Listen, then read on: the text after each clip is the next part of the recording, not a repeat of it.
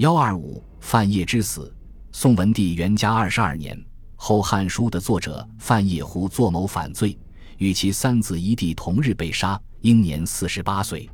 范晔死后四十余年，沈约奉诏传《宋书》，在《范晔传·徐湛之传》中详载此事。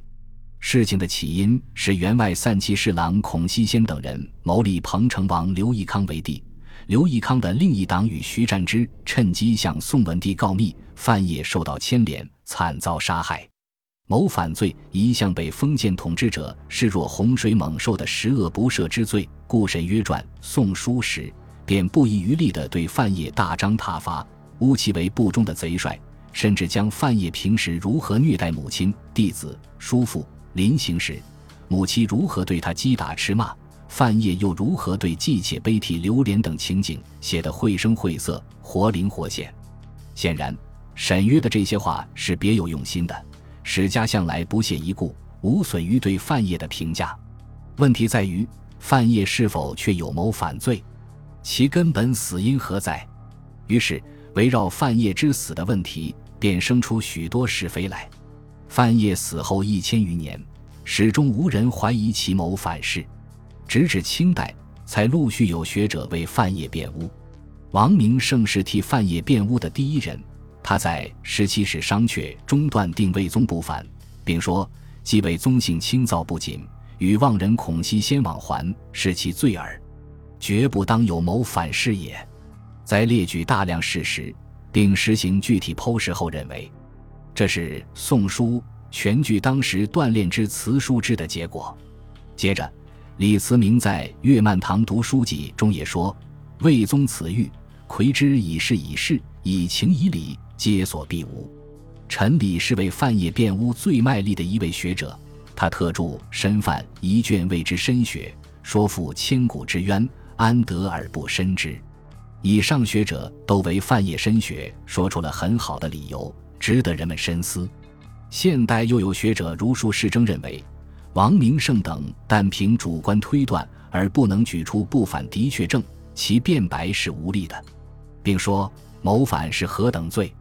知情不举，应得何罪？即如申犯所说，称为谋反也不算冤枉，但又认为。谋利康是企图拨乱反正、稳定政局的一次政变的酝酿，在当时是有进步意义的，这就值得商榷了。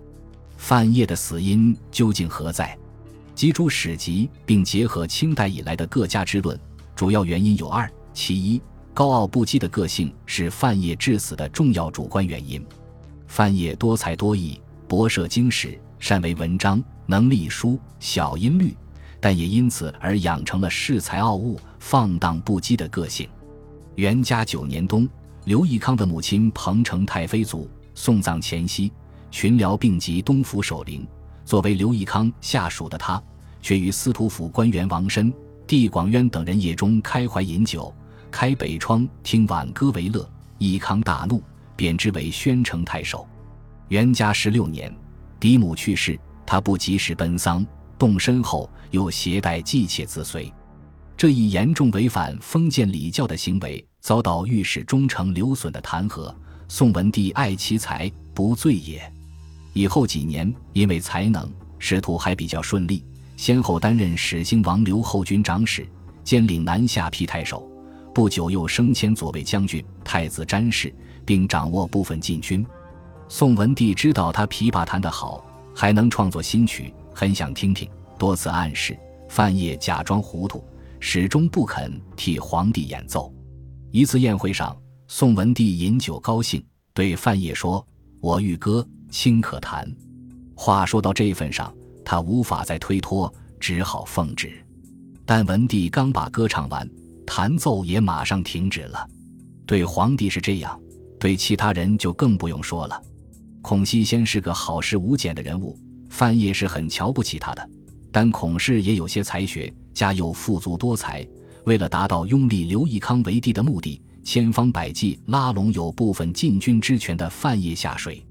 其实与范晔外甥谢宗接近，常在一起赌博，故意输掉很多钱，继而通过谢宗的关系与范晔来往，故伎重演，又输掉许多钱物。范晔既利其财宝，又爱其文艺，加之孔熙先趋意奉承，俩人居然结成莫逆之交。在以后的交往中，孔熙先几次辟说，尽力引诱范晔的反心。尽管范晔未必有谋反的实际行动，但等到事情败露，也就有口难辩了。梁代裴子也对此评述说：“范魏宗扭这儿贪权，今才以训逆，泪也风素，一朝而陨。相之所谓智者，反为王身之惧矣。”说他至交贪权未必正确，但其恃才傲物却是事实，最终不免招致杀身之祸。其二，多才受宠。遭到同僚的妒忌和排挤，是范晔致死的重要客观原因。